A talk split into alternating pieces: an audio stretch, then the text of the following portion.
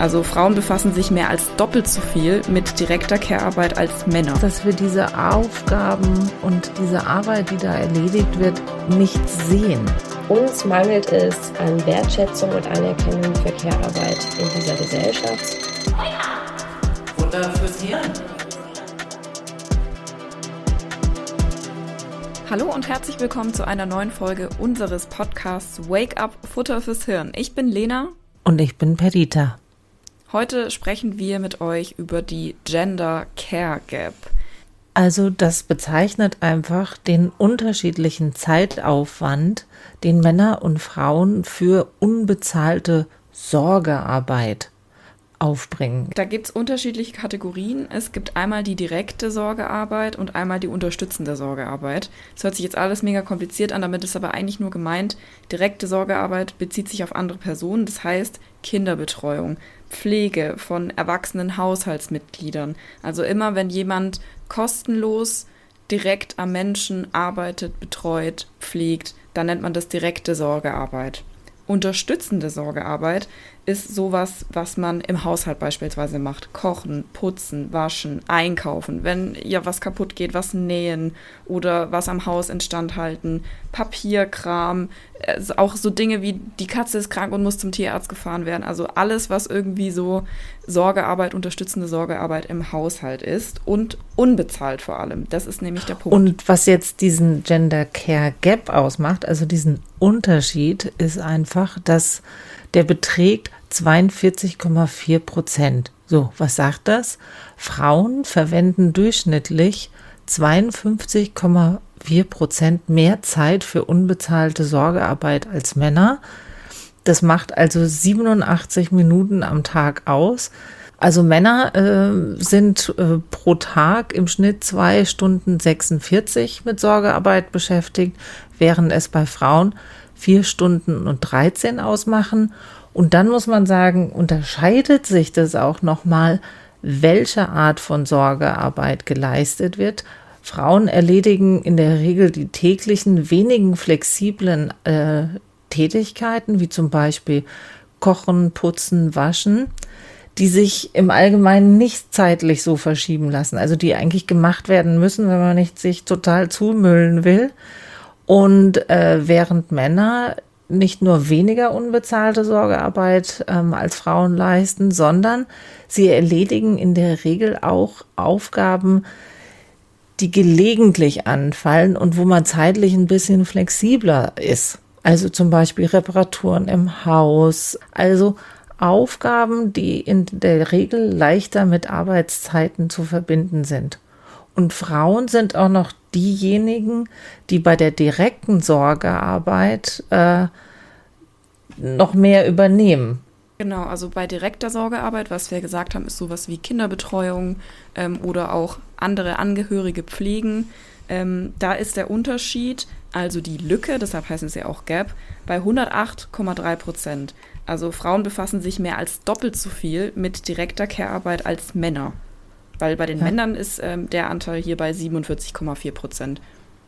Äh, man hat äh, ausgerechnet, was bei 34-Jährigen, also da, wo ne, Familien in der Regel anfangen, Kinder zu gründen und ähnliches, da beträgt der Gender Care Gap sogar 110,6 Prozent. Das heißt, Frauen verbringen täglich 5 Stunden und 18 Minuten mit Care-Arbeit und Männer dagegen nur 2 Stunden 31. Und das ist ja die Zeit, die beruflich somit am wichtigsten ist. Das ist die Zeit, wo du anfängst, Karriere zu machen und ähnliches. Genau, also es geht halt in dem Szenario total zu Lasten der Karriere von Frauen.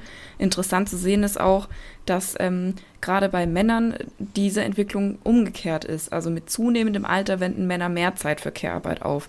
Ich sag mal so, ähm, immer je näher es Richtung Rente geht, ähm, desto weniger Zeit braucht man für die Arbeit investieren, desto mehr Zeit kann man auch wieder für Haushalt und andere Tätigkeiten investieren. Ja, und man muss sagen, dass es natürlich jetzt dann auch mit Corona die ganze Situation einfach nochmal krass verschärft hat. Nämlich wo dann direkte Care-Arbeit zugenommen hat, weil die Kinder zu Hause waren. Am Anfang, wo das stattgefunden hat, äh, beteiligten sich Männer noch verstärkter an dieser direkten Care-Arbeit. Das lag aber auch daran, dass viele zu Hause bleiben mussten ne? und dann auch zu Hause waren. Ne, aber je länger es gedauert hat und je mehr die Familien zu Hause im Homeoffice arbeiten mussten, desto mehr nahm die Care-Arbeit der Frauen zu. Und warum sprechen wir da überhaupt darüber? Äh, wir hatten auch schon mal eine Folge gemacht zum Gender Pay Gap. Und beim Gender Pay Gap ist es ja auch super schwierig zu erklären, warum Männer und Frauen nach wie vor nicht gleichberechtigt sind, ähm, was der Unterschied ist zwischen dem bereinigten und nicht bereinigten Gender Pay Gap. Und da spielt eben diese unbezahlte Sorgearbeit einen ganz, ganz großen Faktor. Denn wenn man eben mehr Zeit braucht für Kinderbetreuung, für Pflege, für Tätigkeiten im Haushalt, dann leiden darunter A die Arbeitszeiten, B das Einkommen und in der Folge dann natürlich auch die Rente. Das heißt, ähm, die, das Resultat ist, dass einfach Frauen ein niedrigeres Einkommen haben über ihren gesamten Lebensverlauf. Sie arbeiten ja im Prinzip genauso viel wie Männer, aber sie werden für einen wesentlich geringeren Teil bezahlt. Denn diese Sorgearbeit ist unbezahlt, sie ist aber nicht unwichtig. Der Knackpunkt ist, dass die Arbeit nicht nur unbezahlt ist, sondern sie gilt auch noch als unproduktiv. Kennt ihr das, wenn ihr schon mal äh, ihr, ihr, habt euch irgendwie abends noch mit einer Freundin getroffen, seid gefragt, und was hast du heute so gemacht? Und ihr sagt, boah, pff, gefühlt eigentlich gar nichts. Ich war nicht auf der Arbeit, ich habe nichts für die Uni gemacht, äh, ich habe eigentlich nichts geschafft heute. Dabei habt ihr drei Maschinen Wäsche gewaschen, ihr habt gesaugt, ihr habt geputzt, ihr wart einkaufen, ihr habt vielleicht was gekocht, ihr habt vielleicht noch eine Stunde auf euren Bruder oder eure Schwester aufgepasst, ihr wart vielleicht bei der Oma, habt noch was für die eingekauft. Das sind alles Sachen, von denen wir uns selber sagen, dass sie unproduktiv waren oder sind, dass sie nicht wertschöpfend sind, dass sie sozusagen außerökonomisch sind. Das stimmt aber nicht, denn Care-Arbeit hat einen Wert, nicht nur einen monetären Wert, sondern auch einfach einen Wert für die Gesellschaft. Ohne Sorgearbeit würde die Gesellschaft nicht funktionieren. Das heißt, sagt nie wieder zu euch, ich habe nichts geschafft, wenn ihr Dinge im Haushalt gemacht habt oder euch um jemanden gekümmert habt beispielsweise. Ja. Und ich glaube, was die Schwierigkeit ist, dass wir diese Aufgaben und diese Arbeit, die da erledigt wird, nicht sehen. Ja. Dass sie so unsichtbar passiert, äh, weil sie nicht besonders erwähnt werden, weil wir das für selbstverständlich nehmen. Mhm. Das heißt, du hast diese Belastung der ganzen Zeit, das alles im Kopf zu haben, was muss erledigt werden, wie muss es erledigt werden, wer muss von A nach B, wer kommt wann, was essen wir heute, was muss dafür eingekauft werden. Das wird überhaupt nicht gesehen. Es ist wohl auch ein Generationenthema. Ich habe so den Eindruck, dass es vielleicht langsam besser wird. Aber ein großer, großer Knackpunkt ist eben genau das, diese unsichtbaren Aufgaben, durch die dieser Druck entsteht, dieses Verantwortungsgefühl. Und das hat auch einen Namen. Darauf wollen wir heute auch aufmerksam machen. Und zwar nennt man das Mental Load. Also diese unsichtbare Liste, die da die ganze Zeit im Hinterkopf rattert von meistens den Müttern, mit allen Aufgaben, Verantwortlichkeiten, die man so hat, damit der Haushalt zu Hause läuft. Die hatte alles organisiert, aber da geht so viel mit, all diese Erledigungen, Besorgungen, an die man denken muss. Ähm, das ist einfach ein großes, großes Verantwortungsgefühl, viel Druck und was, wo man sich nicht so wirklich rausnehmen kann, wo man nach Feierabend nicht sagen kann, so um fünf den Stift fallen lassen und ich vergesse jetzt alles. Das läuft immer im Hintergrund. Wo wir das als erstes merken, ist, wenn wir mal von zu Hause ausziehen. Letztendlich sind die Aufgaben sehr, sehr ähnlich. Und was ich sehr traurig finde, ist, dass das überhaupt nicht wertgeschätzt wird von ganz vielen Menschen. Dass wir das für selbstverständlich nehmen, ne, was vor allem unsere Großeltern, also vor allem die Großmütter und die äh, Mütter einfach leisten. Genau. Denn ohne das Ganze überlegt euch mal, wie erfolgreich ihr sein könntet im Job, im Studium, wenn das alles nicht geregelt wäre. Also ohne dieses, diesen Einsatz für das gesellschaftliche Leben wäre auch das ganze wirtschaftliche Wachstum, was wir haben in der Gesellschaft, nicht möglich. Das darf man einfach nicht unterschätzen. Würde die gesamte Care-Arbeit bezahlt, verfügte sie über einen ökonomischen Wert von jährlich mehr als 10,8 Billionen US-Dollar. Billionen, das ist eine 14-stellige Zahl und entspricht dem Dreifachen des weltweiten Umsatzes im IT-Sektor. Also wenn die komplette Arbeit, was in der Hausarbeit, in der Pflege, in der Fürsorgetätigkeit, der Zeitaufwand bezahlt würde, dann würden wir von mehr als 10,8 Billionen US-Dollar jährlich sprechen. Umso schöner, dass wir heute jemanden hier haben, die sich genau für dieses Thema einsetzt. Und zwar ist bei uns heute zu Gast Johanna Lücke. Sie ist Mitglied der Initiative Equal Care Day und sie gibt Workshops in Unternehmen, Behörden oder auch Unis, beispielsweise um dabei zu unterstützen, Care-Arbeit und Job besser vereinbar zu machen. Ja, und außerdem hat sie auch noch den Mental Load Test entwickelt, äh, wo ihr dann mal schauen kann, könnt, wie einfach dieser, äh, dieser Mental Load, von dem wir gesprochen haben, einfach gemessen werden kann. Und ihr könnt mal testen, wie der bei euch so aussieht. Wir freuen uns sehr, dass du heute bei uns bist, Johanna. Vielen Dank. Ich starte mit meiner Überraschungsfrage.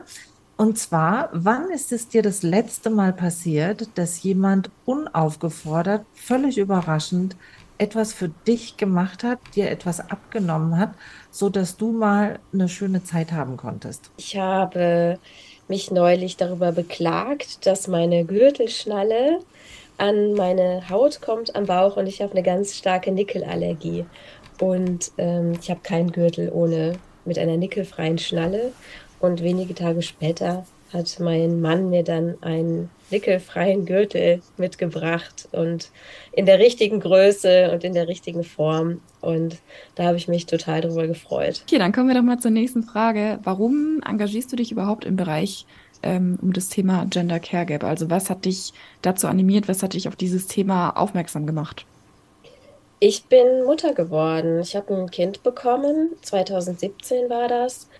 Und ich habe ganz schnell gemerkt, dass trotzdem mein Partner und ich eine sehr gleichberechtigte Elternschaft und Beziehung geführt haben, dass ich auf meine Position als Mutter und eben dann zumindest zeitweise Hausfrau ganz, äh, ja, ganz schön herabgeguckt habe und mich da selber in dieser Rolle gar nicht wohlgefühlt habe und sehr, ja, sehr neidisch, sehr eifersüchtig war auf meinen Mann, der dann arbeiten gehen konnte, obwohl ich eigentlich auch schon arbeiten gewesen war.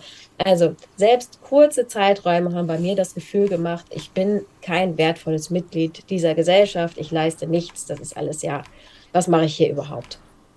Und dann bin ich darüber zu einer feministischen Auseinandersetzung mit dem Thema Elternschaft gekommen und darauf, wie wir alle sozialisiert sind und auf Care-Arbeit gucken.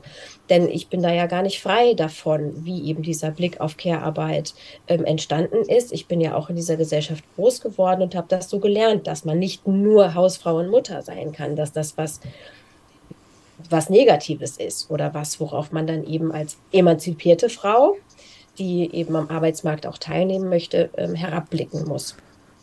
Und darüber kam dann diese Auseinandersetzung mit der Perspektive auf Care-Arbeit. Was ist das überhaupt? Wofür brauchen wir das? Und da hat bei mir dann im Prinzip eine 180-Grad-Wende stattgefunden, äh, weil ich festgestellt habe, Care-Arbeit ist äh, die Basis der Gesellschaft. Und das hat sich bei mir eben dann ganz, ganz stark verändert. Und dann bin ich zu der Initiative Equal Care Day gestoßen. Ich bin tatsächlich kein Gründungsmitglied, aber ich war ah. dann sehr früh dabei, ähm, die ja genau das wollen. Die sagen, uns mangelt es an Wertschätzung und Anerkennung für Care-Arbeit in dieser Gesellschaft und das bringt uns auf einen Pfad, der extrem abwegig ist. Der bringt uns in eine Care-Krise mit einem Fachkräftemangel in der Pflege, im Erziehungsbereich, im pädagogischen Bereich. Und wir steuern da eben auf eine Situation zu, in der wir vor allem unsere alten Menschen nicht mehr gut versorgen können und wo eben die Übernahme von Care-Arbeit, und das ist heute eben auch schon so, mit so vielen finanziellen Nachteilen verknüpft ist, dass es extrem unattraktiv ist, diese Arbeit durchzuführen. Damit hast du jetzt eigentlich auch schon so die, die dritte Frage beantwortet, nämlich was treibt dich da aktuell um, was ärgert dich? Was berührt dich, wenn du an die Gender Care Gap denkst? Wahrscheinlich genau der Zustand, oder? Dass es einfach auf dieses, diesen nicht mehr zu tragenden Zustand zuläuft. Dass es darauf zuläuft, genau. Und dass es eben diese, ja, himmelschreiende Ungerechtigkeit gibt.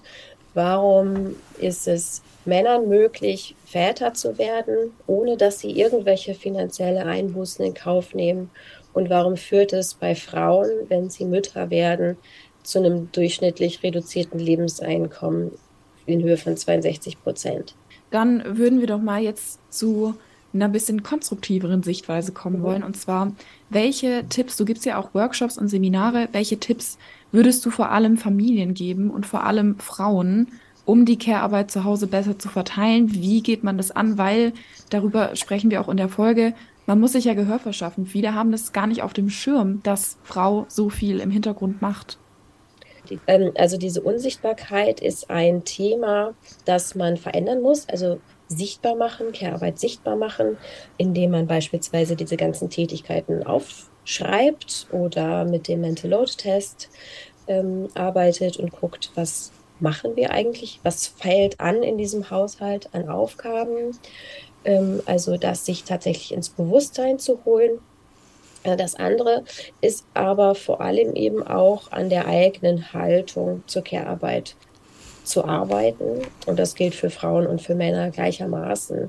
Denn solange jemand noch denkt, sie ist eigentlich dafür zuständig oder es ist doch in Wirklichkeit ihr Verantwortungsbereich und sie geht dann auf den Partner zu und muss ihn um etwas bitten, um einen Gefallen bitten. Solange bleibt man eben in dieser, ja, in einer gewissen defensiven Position, aus der man sich aber optimalerweise befreien sollte.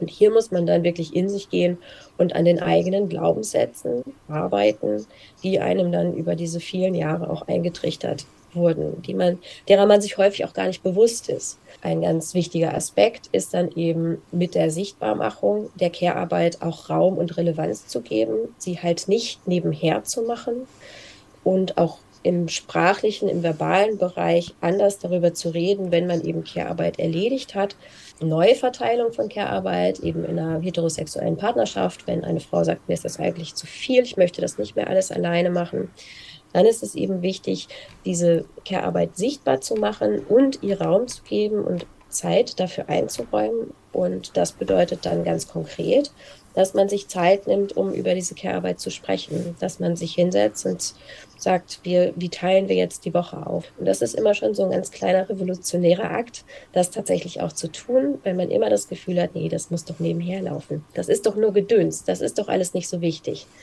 Und ähm, da zu sagen, nee, das ist eben das Zentrum unseres Zusammenlebens. Kannst du für alle Menschen da draußen, die uns zuhören, vielleicht einmal kurz und knackig sagen, also was findest du ist das Wichtigste, was sich im Verhalten, im Denken, im Tun von den Menschen verändern sollte? Das Wichtigste ist, auf Care-Arbeit nicht mehr als etwas zu gucken, das irgendwie lächerlich ist, das zu simpel ist, um darüber zu reden, das auch vermeintlich optional ist und das eigentlich nur stört.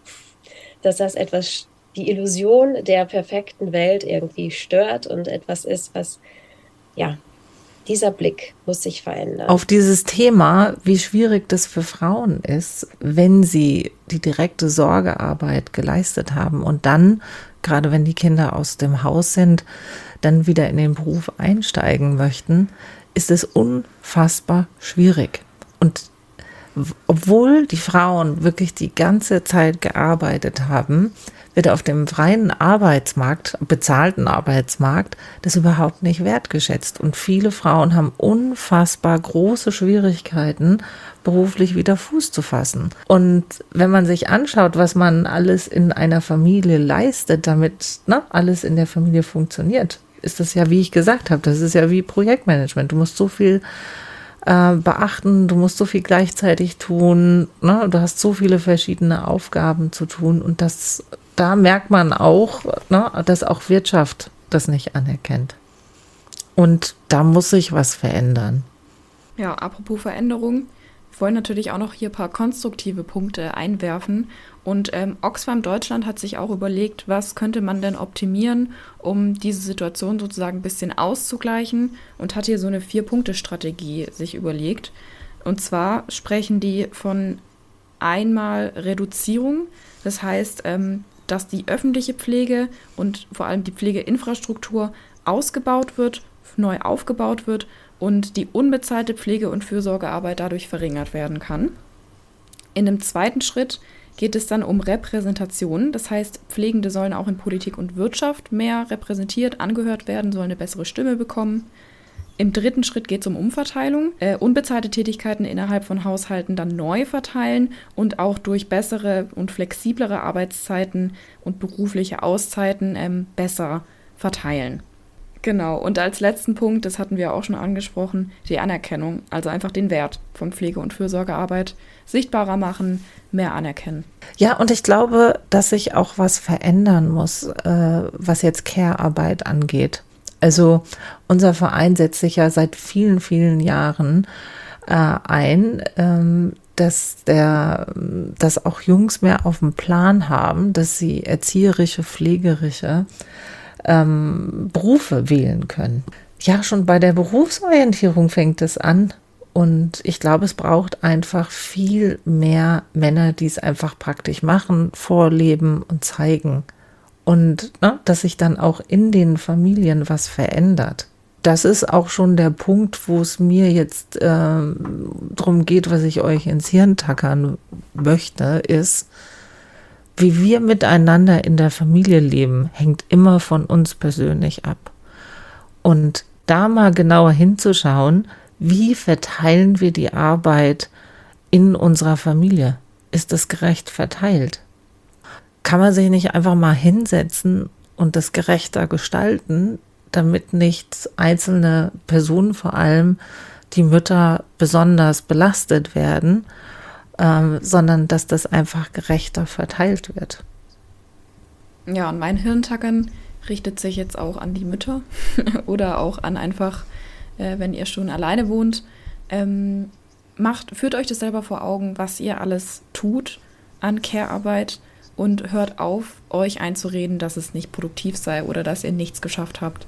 Denn ähm, ihr habt sehr, sehr, sehr viel gemacht. Wäsche waschen, kochen, putzen ist anstrengend, ist wichtig, muss gemacht werden und heißt nicht, dass man nichts geschafft hat. Also immer, wenn euch der Gedanke kommt, boah, jetzt ist schon zwölf und ich habe noch nichts gemacht heute.